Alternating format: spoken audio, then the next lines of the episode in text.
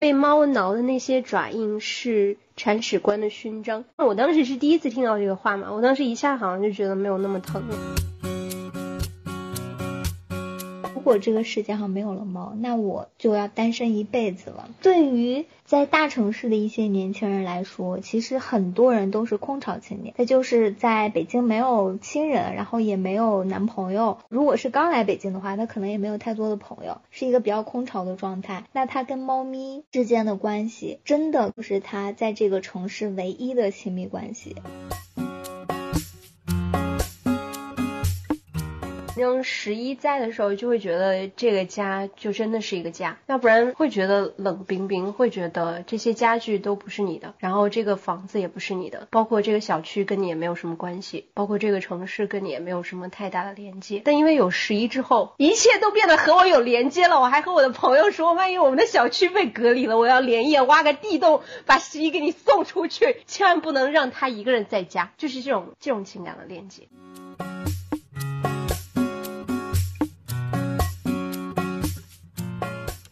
我们俩的关系更像是室友，各过各的。我会给他猫粮，准备猫粮，准备水，然后定期给他洗澡，给他驱虫。其他的时间，我不会跟他有太多的互动。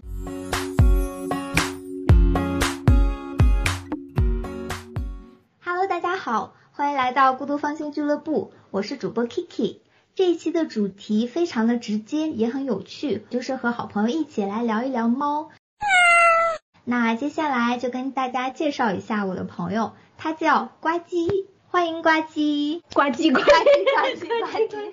大家好，我叫呱唧。我我本来还想说，开始是不是要以猫的声音来做一个开场？嗯，可以。对，那那我就直接以我们家猫的身份，毕毕竟它是我的主子，来模仿一下啊。大家好，我是十一，我今年一岁半了，我是一只小公猫，呃，我的星座应该是。双子座，我是英短蓝白。我呢，兴趣爱好就是喜欢吃所有东西，包括药。哦，对，我们家猫不是说喵的叫，或者是喵喵。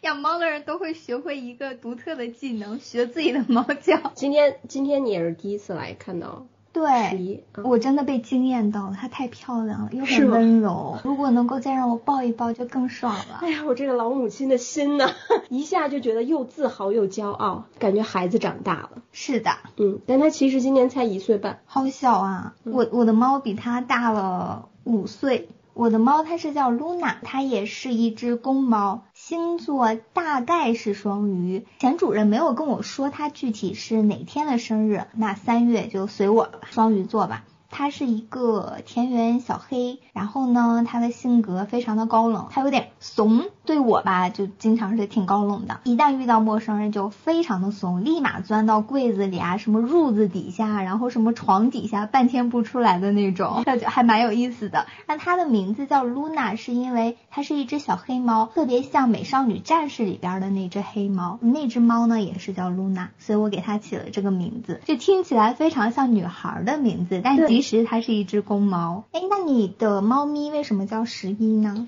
十一。因为我的本名当中其实有一个零字嘛，就是有点和阿拉伯数字零一二三四五的零是同音的。然后呢，这个名字有两个起源。如果按照我男朋友的说法，他会觉得说从零到一也是一种创新。这个是我男朋友当时的一个想法，并且他说，如果我们以后要养第二个小动物的话，那我们可以叫它妮妮。为什么啊？因为如果你不能按照阿拉伯数字叫二二，对吧？但是但是但是如果放到日语里面的日语的二是说妮，它一是一起妮一起妮是一二哦，所以十一，所以十一如果所以十一他如果有个弟弟或者妹妹的话，他就叫妮妮。就是二的意思，我们家就是阿拉伯数字排序，零一二。好吧，我明白了。当然，这是这是我男朋友的一个解释啊，我先把它放到前面，可能会更便于你理解。但是我当时，呃，我我想叫它十一的原因，是因为我很喜欢当时追的一个美剧叫《怪奇物语》。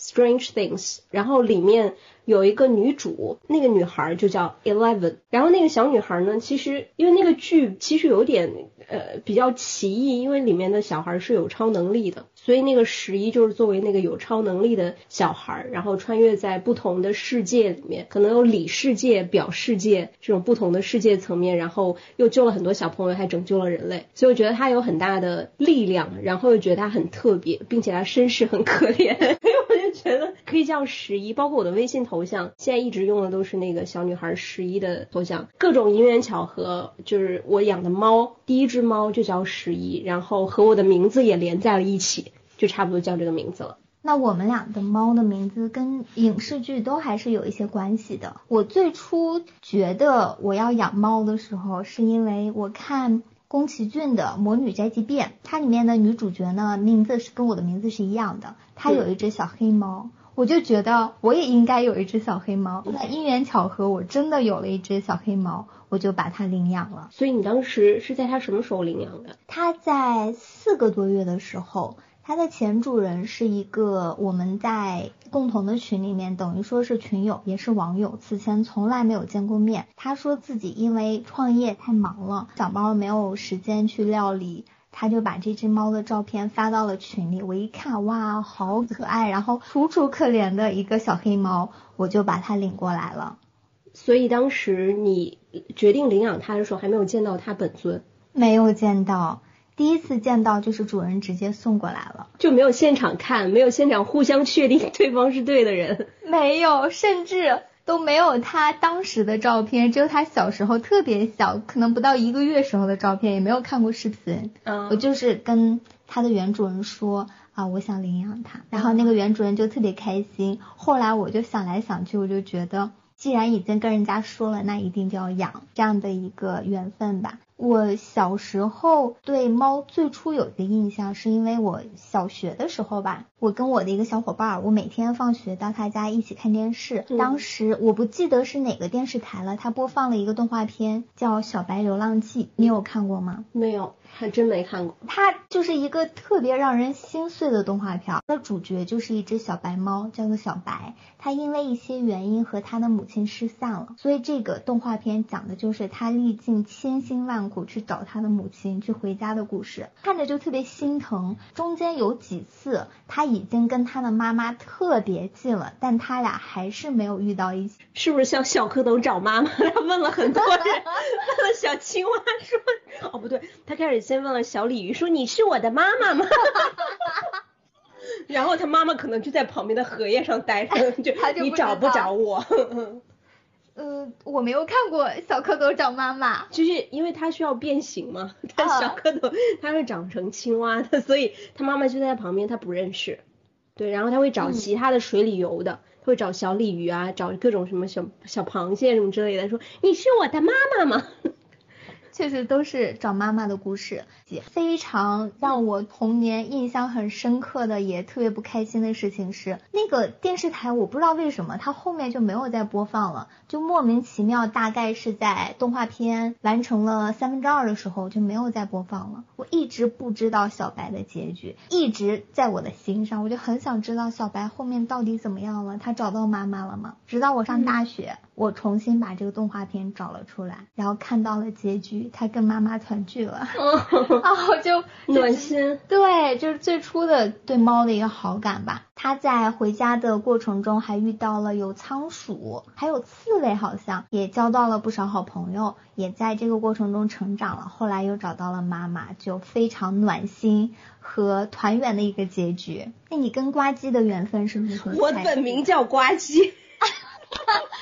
你和十一的缘分是如何开启的？跟十一应该算说，它是我的一份礼物。其实我我很小的时候就一直想养猫，但是阴差阳错，我们家一直养的是一条狗。但是跟狗的感情也很好，虽然最后的结局不是很好，因为后来搬家不能再养狗，所以一度就是不能养宠物之后，然后会有那种失落，就少了一种陪伴感。后来是来到北京之后，就是因为已经毕业，可以有自己的一个私人的生活空间，觉得好像是不是有一个小动物更好一点。但当时因为合租嘛，所以一直觉得养猫是不是会不太方便，包括我也不确定自己能不能一个人照顾好，所以一直没有养。然后直到去年的时候，去年八月份是我和我男朋友两周年纪念日，然后那一天呢，我男朋友就把就把一只小猫带回来了。因为我们其实我们俩一起在一块儿之后，我们也互相聊过要不要养小动物这个事情。他因为之前帮朋友有有寄养过小猫在他那儿，所以他就稍稍有一些养动物的经历。然后他可能觉得我一直有心心念念，但是又顾忌太多，所以他说不如我们就由他来下这个决定，说养一只猫。他为了要给两周年的这个作为一个惊喜嘛，他提前就是把所有的东西都买好，包括猫砂盆、包括猫窝、猫纸板，然后猫粮什么的都寄给了他的一个朋友，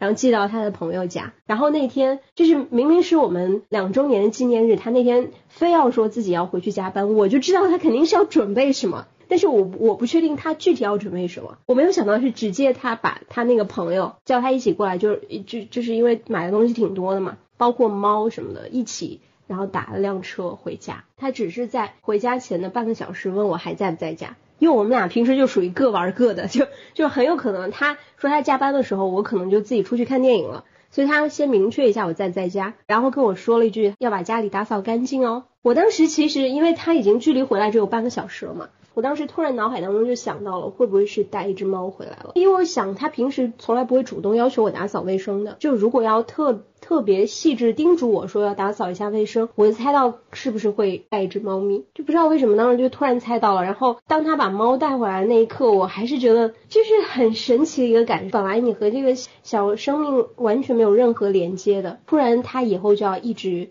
跟你们一起生活了。当时还买了一个。就是猫包嘛，那个猫包就是比普通的书包可能要大一点的那个包，它当时特别小，只有三个月不到，然后就蜷缩在猫包的一角，可能只占了猫包整个长度的四分之一，就缩在那个小角里面，所以觉得当时特别可怜呀。然后我打开猫包，我悄悄的看了一眼，就发现它在里面就特别害怕，蜷缩着。然后我就想着，那就不然就先不管它，就把它放到了房间里面，让它自己出来。然后在客厅里面，我男朋友就和他。同学两个人开始给十一搭窝。就是拼了一个纸质的那个猫窝，就希望它有一个可以躲藏的地方，让它有安全感。但但其实后续其实很不顺利，因为这只小猫因为太怕生，我们又不想让它觉得我们特别的想要强求它做什么，所以一直没有主动的去把它抓出来怎么样，所以它一直躲在各个角落找不到。甚至很搞笑的是，我们直到一个月之后才知道它是一只小公猫，因为当时十一是我男朋友他同事家，就是刚。生了一窝猫当中的其中一只，然后他当时就是有点像那种就刚要当爸爸的。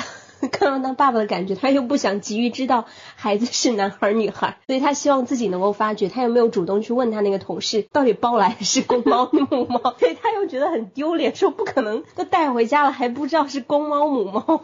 然后我我们当时就差不多真的等了一个月，才终于可以给他翻开来看，看着它就看着它终于是只小公猫，比较神奇吧，就是也不算是我们去选择它，因为当时他那个同事一下他们家。生了好几只，都陆续送给别人了，所以我们去的时候其实只剩下它和另一只小猫咪。然后它属于不是那么起眼的，而且小时候长得特别瘦，又有猫癣又有耳螨，所以就整个看起来就有点可怜。后来就就把它抱回来了。包括我男朋友抱回来的时候，因为一直见不到它，还还还曾一一度想过说，会不会另一只猫才是更有缘分的呢？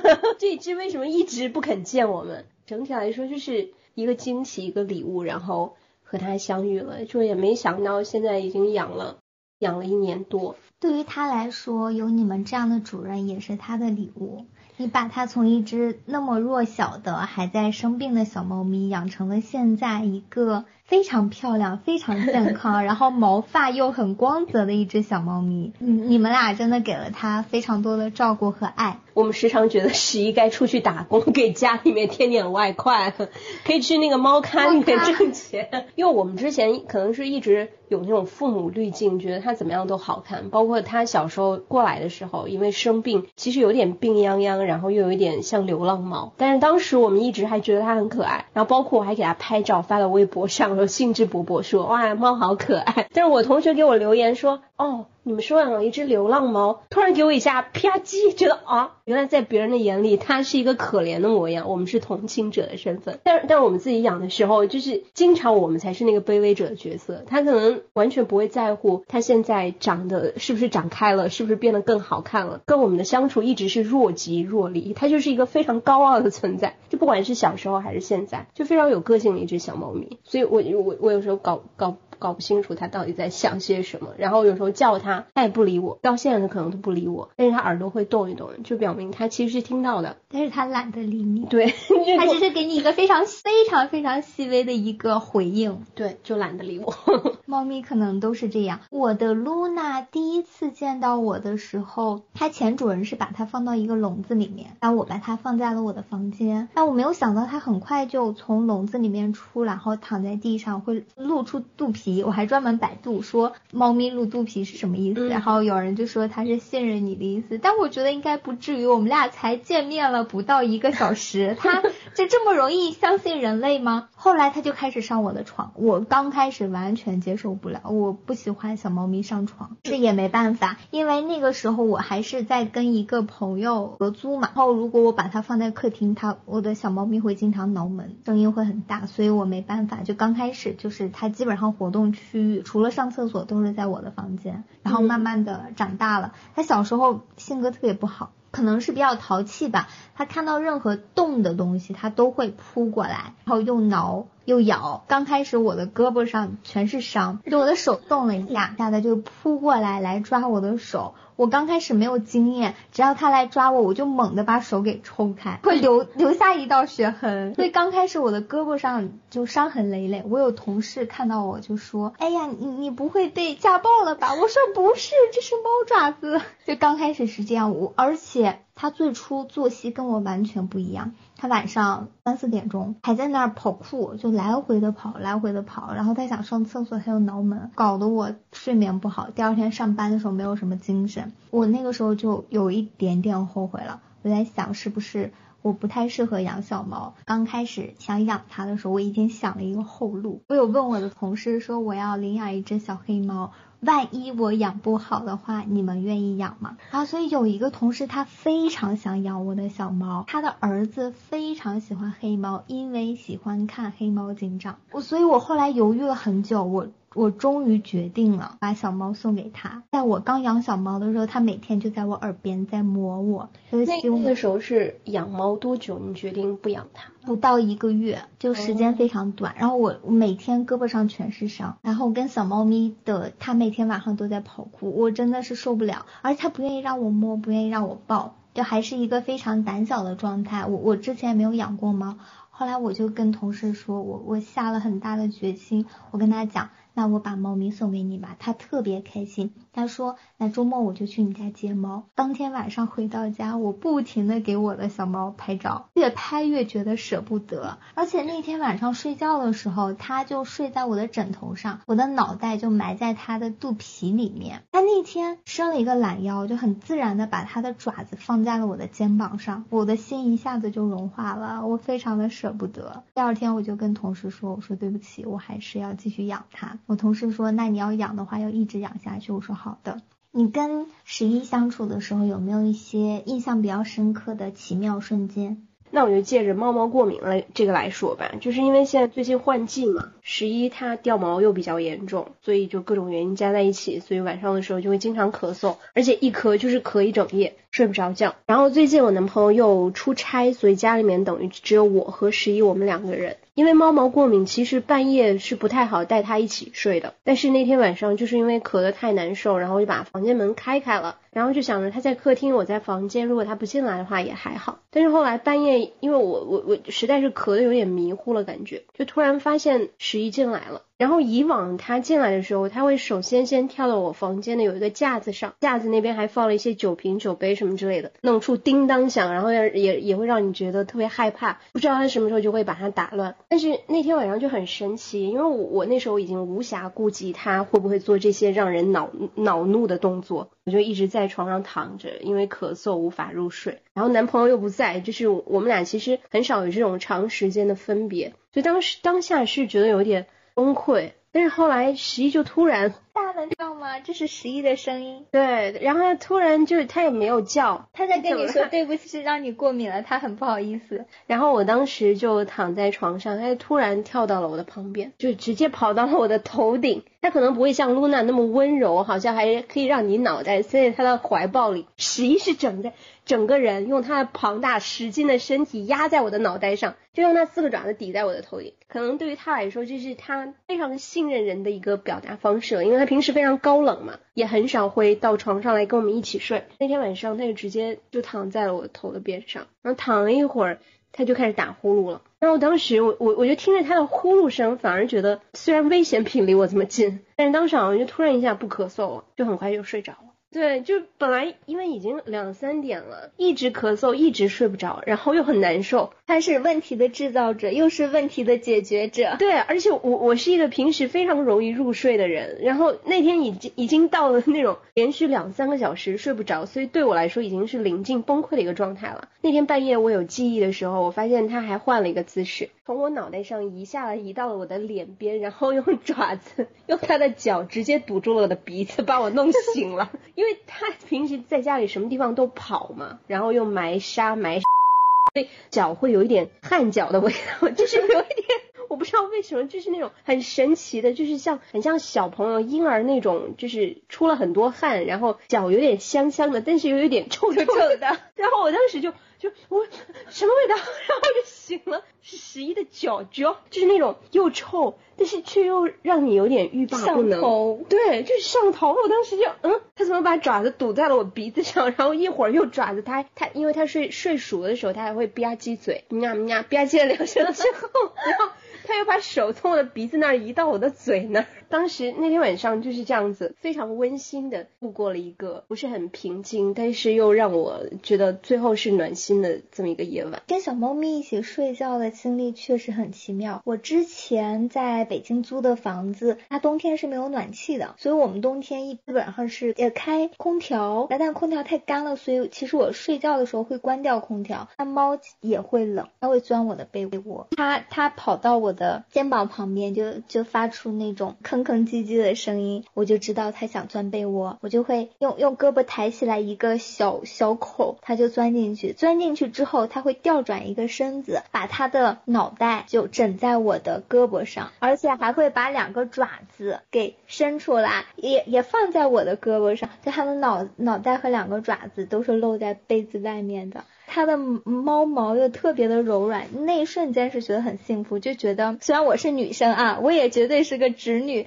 但我觉得是不是男生的女朋友枕在男生的臂弯上，就是这种感觉。十一就从来不会有这种时刻。我刚回忆的这个甜蜜时刻，是他少有的和我们亲昵的时刻。平时我们基本上都是各睡各的，然后或者半夜可能会被他摇脚摇醒，然后就是各种制造噪音。他是从来不会钻被窝的，对，所以所以我完全体会不到那种就是一般的很柔软那种小猫咪和主人非常亲密的感觉。除了那天晚上他拯救了我啊。除此之外，其实平时我们都是一个互相对垒的一个状态。比如说，我我平时用瑜伽垫跳操的时候，我会把电视前面的有有有一个小桌子，平时吃饭用的，我会把它移开，然后我就把这下面放一个瑜伽垫，平时对着电视来跳操。但是每次我把瑜伽垫摊开的时候，我刚跳一下，十一就会赶紧跑到瑜伽垫上来磨爪子。然后我当时因为已经在跳操嘛，我已经不想停下来了，我就会边。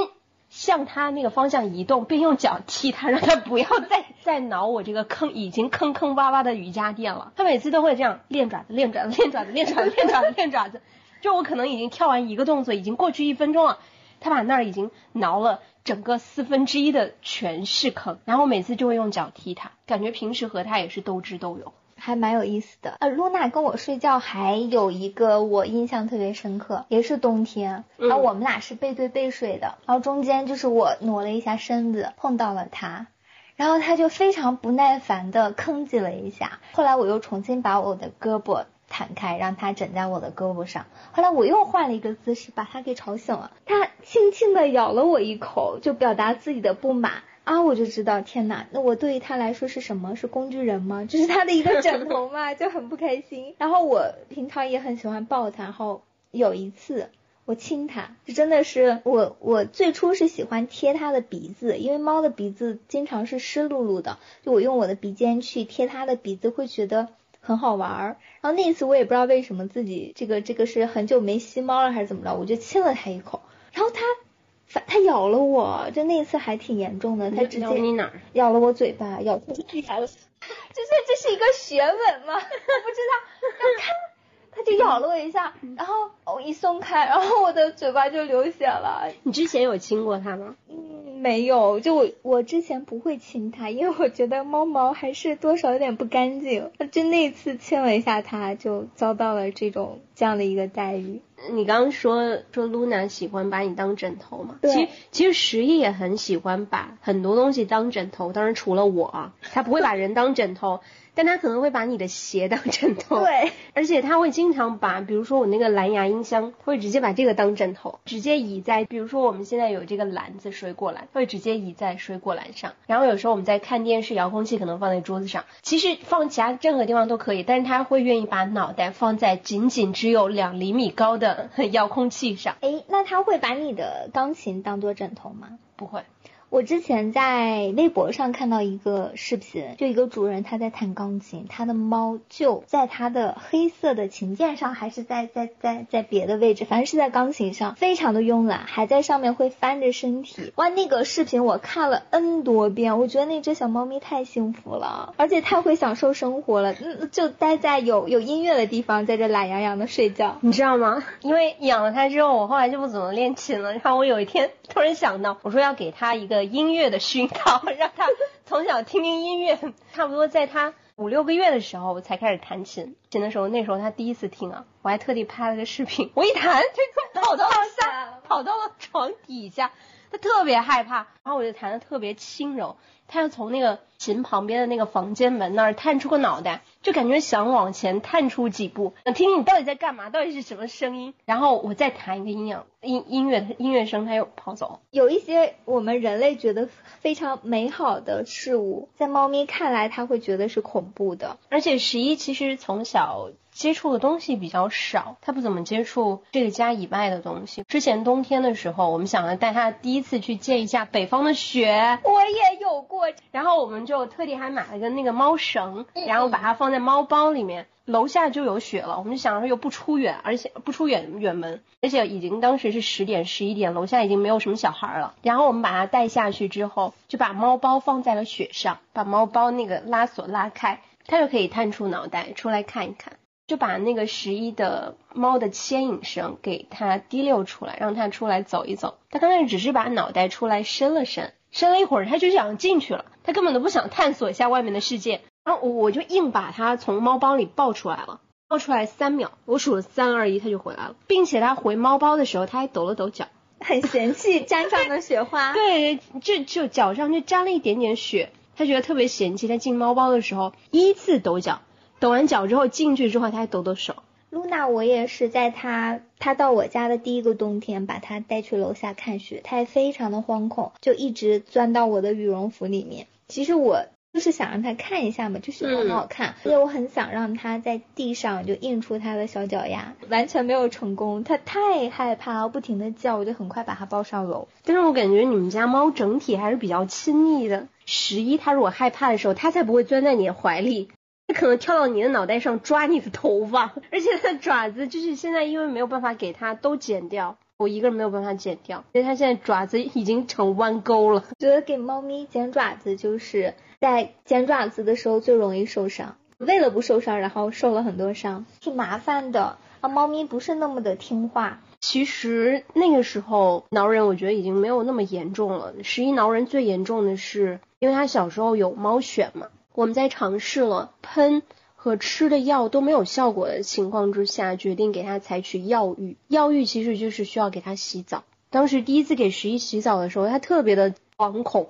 我们把它特地买了一个桶，把它放在桶里面，整个人就就是感觉湿漉漉的一个小耗子，整个毛全都炸起来了，整个爪子全都伸出来了。当时我们我跟我男朋友我们两个人就手足无措。因为那个药浴必须要把那个药药膏、香波涂在它身上，要保留一定的时间才可以，就不像普通的洗澡那样就打湿了、吹干了就好了。所以当时又要让它在它身上停留，然后又要安抚它的情绪，就不断的被挠伤，不断的坚持，不断被挠伤，不断的坚持，因为它经常会希望跳到你的肩膀上逃走嘛。然后当时就肩膀上、手上、腿上，然后以至于我男朋友的手上就直接向了割腕的那个地方被挖了三道。三道印，然后他上次回家的时候，他妈妈还说你怎么了？他就很担心别人是不是觉得他想不开。有什么想不？对对对。然后当时我们我们我们其实很沮丧嘛，因为猫癣又没有治好，然后自己又没被挠成这个样子，其实心里面是是挺沮丧的。当时我一个爱猫社的朋友就跟我说了一句话，他说被猫挠的那些爪印是铲屎官的勋章。那我有过太多的勋章了，我希望每一只小猫咪可以少给它的主人一点勋章。但是我当时是第一次听到这个话嘛，我当时一下好像就觉得没有那么疼了。你的猫舍的朋友之所以能开猫舍能做生意，他真的太会说话了。这个是这个其实只是十一的一个方面，它后面其实又有，比如说。肠胃其实非常不好，我们试了很多种猫粮，它都会拉稀，而且拉稀就会拉的屁股上都是，就是它拉稀会需要像照顾小朋友一样，需要用湿巾给它，因为你不给它擦，就不知道它下一个留留下这个粑粑痕迹的会是你的哪里，有可能是你的沙发上、床上，甚至是你的身上。就每次它拉完之后，就立马把它按住，给它擦屁股。当时我跟我男朋友就轮流嘛，他刚拉完稀之后，他拉的会非常臭，而且他会选择在我们吃晚饭的这个时间点去拉。我我们上次看一个说法，说这是猫咪觉得和大家共享晚餐，觉得赠送给你们的礼物。他说你们吃了，我也开始用餐了，给你们加个菜。然后当时他那个粑粑特别臭嘛，于是我们俩就放下手中的碗筷，分头行动。他去铲粑粑，买 买粑粑，然后我就给他擦屁股，追着擦。弄完之后，我们才会洗洗手，再接着吃饭。那好像一对夫妻在养孩子的场景。对，所以我我我其实我回想起来，我想说，如果真的是一个人养猫咪，会不会有太多手足无措的时候？我的露娜还好，因为她比较省心。我就就说实话很惭愧，我没有像你照顾十一一样那么细心的照顾它。我们俩的关系更像是室友，各过各的。我会给它猫粮，准备猫粮，准备水，然后定期给它洗澡，给它驱虫。其他的时间我不会跟它有太多的互动，它干它的，我干我的，所以一点都不费心。它也比较健康，没有出现过什么身体上的问题。那养猫确实也会有一些不那么开心的时刻，比如说露娜曾。曾经至少有三次在我的床上撒尿，我扔了三床被子，因为那个尿渗透力太强了，它渗透了床单，然后把整个褥子全部都湿透了，没办法，只能扔掉。这点我当时真的很生气，但没有办法，你跟他讲也没有用的。我很生气的把他抱到了他的作案现场，然后指着跟他说：“这是你犯下的错，以后不可以这样了。”但他永远不会记得。对，我发现小猫咪根本不吃这一套，狗狗可能还是可以的。我们家我爸妈养的那条小狗就非常的懂事。就是我爸妈不让它上沙发，它平时可能有时候家里面没有人的时候，它会自己想偷偷去沙发上待一会儿。但是，一旦我爸妈回来，它就会立马钻到自己的笼子里面，并且不去门口欢迎。然后我爸妈发现它不来门口欢迎，就知道它一定是上了沙发，叫它怎么就不会出来。它并且它会知道自己做错了，还是在意主人的。对，就跟猫咪完全不一样。我们身边好像大部分朋友都在养猫，嗯，好像养猫的会比较多。对，你有没有觉得为什么在北京？朋友们会养猫的更多呢？可能大多数就我身边的同学而言，他们会觉得养狗的成本会比猫更大。首先，大家加班时间概率会比较大，不太确定养狗能够每天去遛它。就是养猫可能会更像室友，就像你刚刚说的，你不用去为它负责什么，嗯，它生活完全可以自理，甚至很多时候觉得人可能是它的一个负担，它它更喜欢自己一个人独处，所以不用会太多担心是不是没有足够的时间去照顾它。大家基本上都北漂嘛，然后离开自己的家庭和原来的那些人际关系。就急于想在这个城市留下一些情感的连接。对我之前看到过日本的影片，叫做《假如世界上没有猫咪》，呃，好像是叫这个名字。底下有个人评论说，如果这个世界上没有了猫，那我就要单身一辈子了。对于在大城市的一些年轻人来说，其实很多人都是空巢青年，他就是在北京没有亲人，然后也没有男朋友。如果是刚来北京的话，他可能也没有太多的朋友，是一个比较空巢的状态。那他跟猫咪之间的关系，真的可能就是他在这个城市唯一的亲密关系。如果没有了猫，他就真的是孤苦伶仃的一个人了。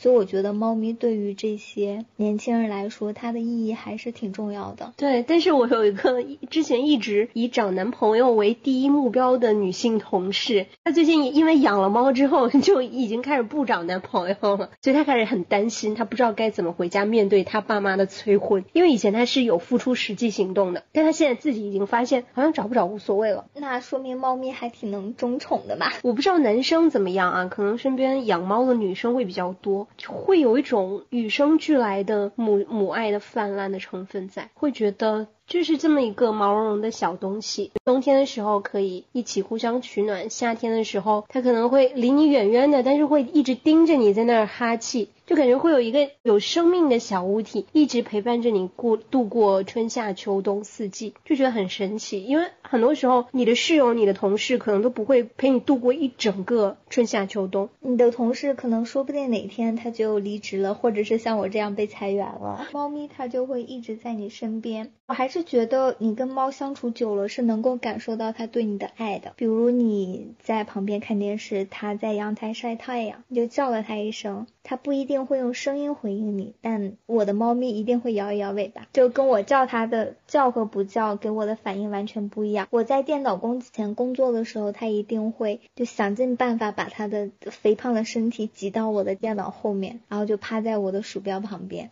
我觉得这是它表达爱意的一种方式。然后，但是我然后刚才你提到说你的朋友因为养了猫，可能没有那么的想找男朋友了。我觉得那猫咪可能是一个逃避的。工具对，但是但是他又又说他养了猫之后异性缘变得非常好，那我们当时就说怎么能是有男生因为觉得你非常的有善心，对对，养猫一般会有很有耐心有爱心嘛，然后他说不是的，是我们小区楼下的小男孩，每次都跟着他，一直跟着他，跟着他看他是哪一栋哪单元，他被尾随了，然后后来那个小男孩就等到他快要上楼的时候，他才主动到他面前说姐姐。你可以加一下我妈妈的微信吗？他说下一次你什么时候下来，我可以再一起跟你下来看这只猫猫吗？对，而且他当时叫的是姐姐，就非常的甜。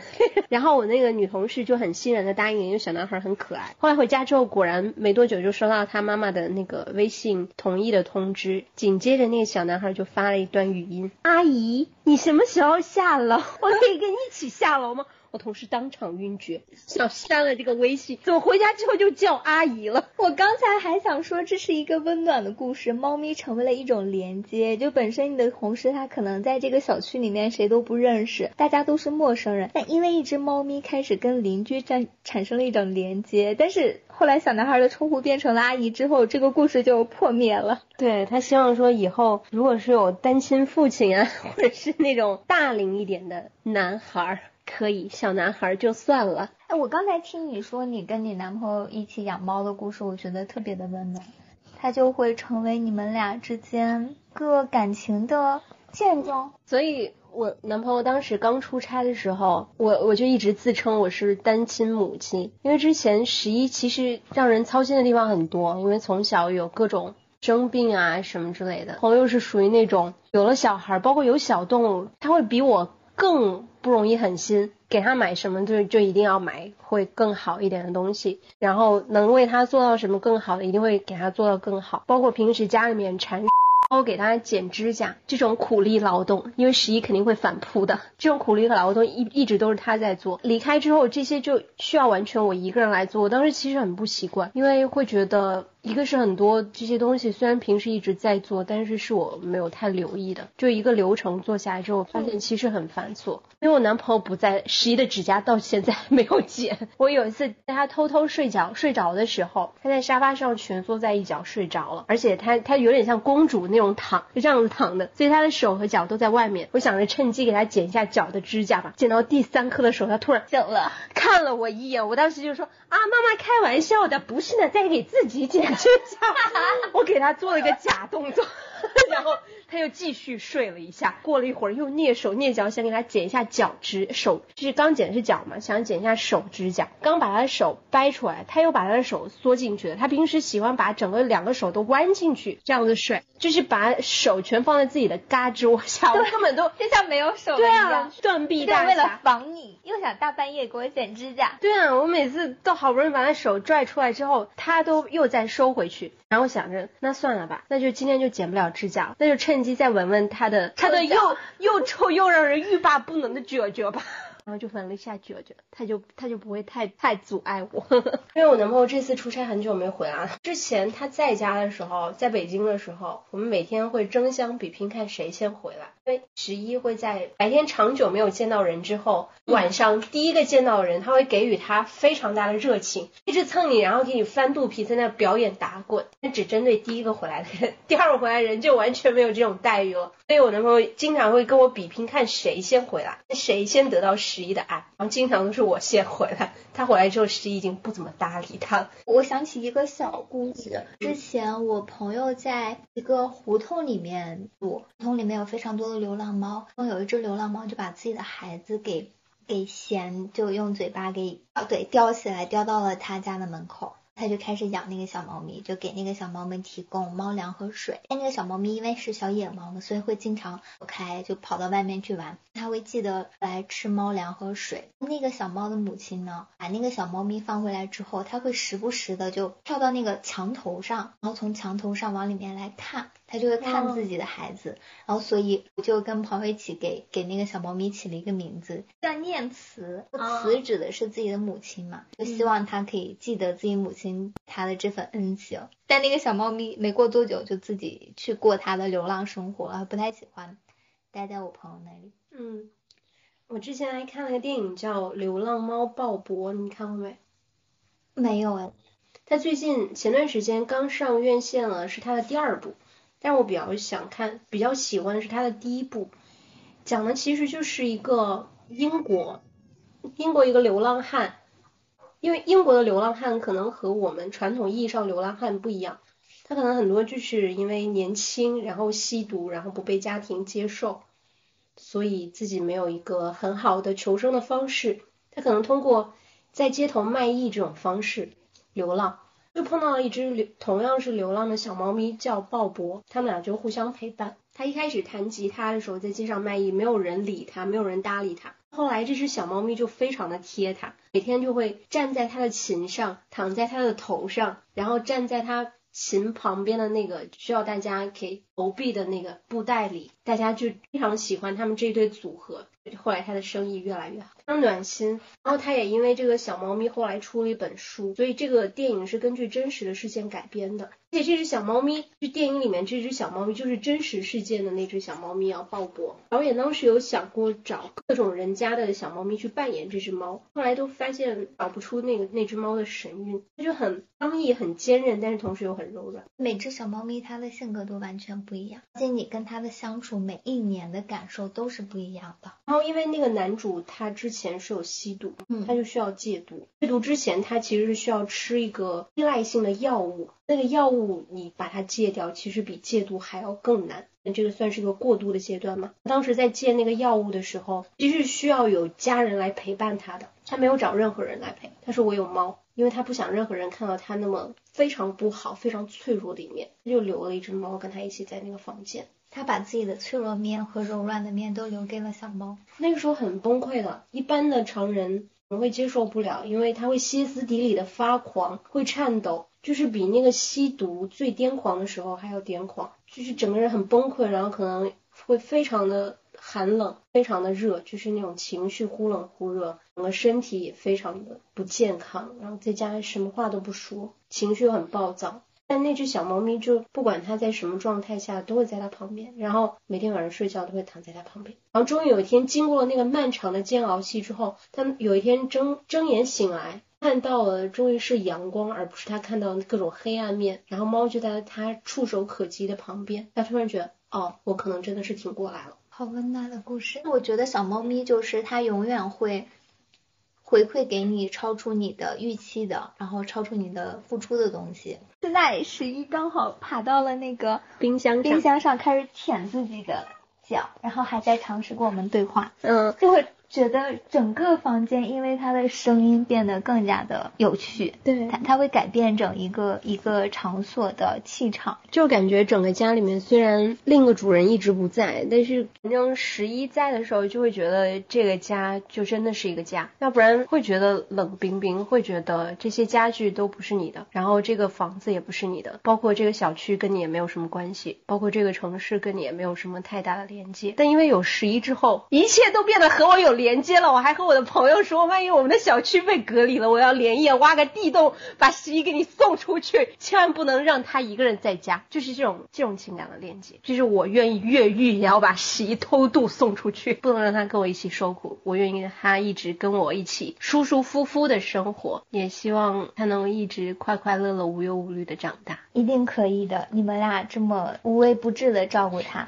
今天是一期秀恩爱专场，没关系，没关系。这个这个狗粮吃的很开心，就让人对爱情又有了向往。这是一个很温暖的、很甜的，然后又很日常，不那么的看起来就是一个非常接地气的、很温暖的一个爱情故事。虽然你讲的都是猫，但能感觉到你跟你男朋友的相处是非常舒服的一种方式。然后你们的日常生活当中是有爱意一直在弥弥散、一直在泛滥的。有这样的一个小猫咪跟你们一起生活是非常幸福的事情。你知道圣火喵喵叫吗？喜欢猫的人会有一个叫，哎，就叫圣火喵喵叫，非常有意思。好像是因为有一个游戏，然后呢里边它有自己的教义，然后那个游戏里面是有一个教派叫明教嘛，如果你你获得了成功还是啥，就会。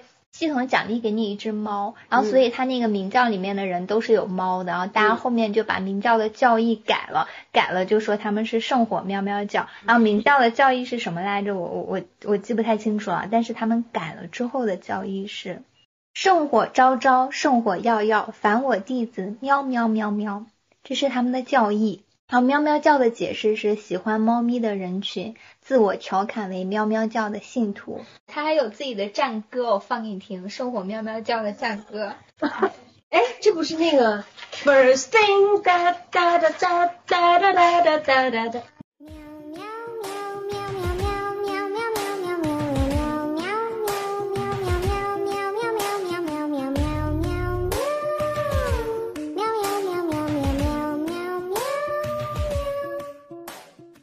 我们最后还会为大家奉上两只小猫叫绳，啊，你们可以仔细分辨一下哪只是十一，哪只是露娜。同样也可以在评论区说出你的答案。嗯，猜对了可以有机会获得闻十一香九九的机会。这个这个奖项也太有诱惑力了，我都好想闻。它现在在我面前，但是 你这样必须得闻一下，好闻好闻。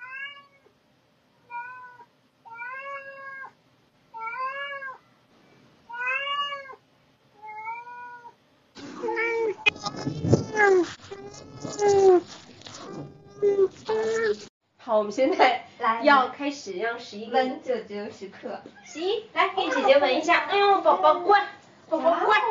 我我我觉得自己像一个变态。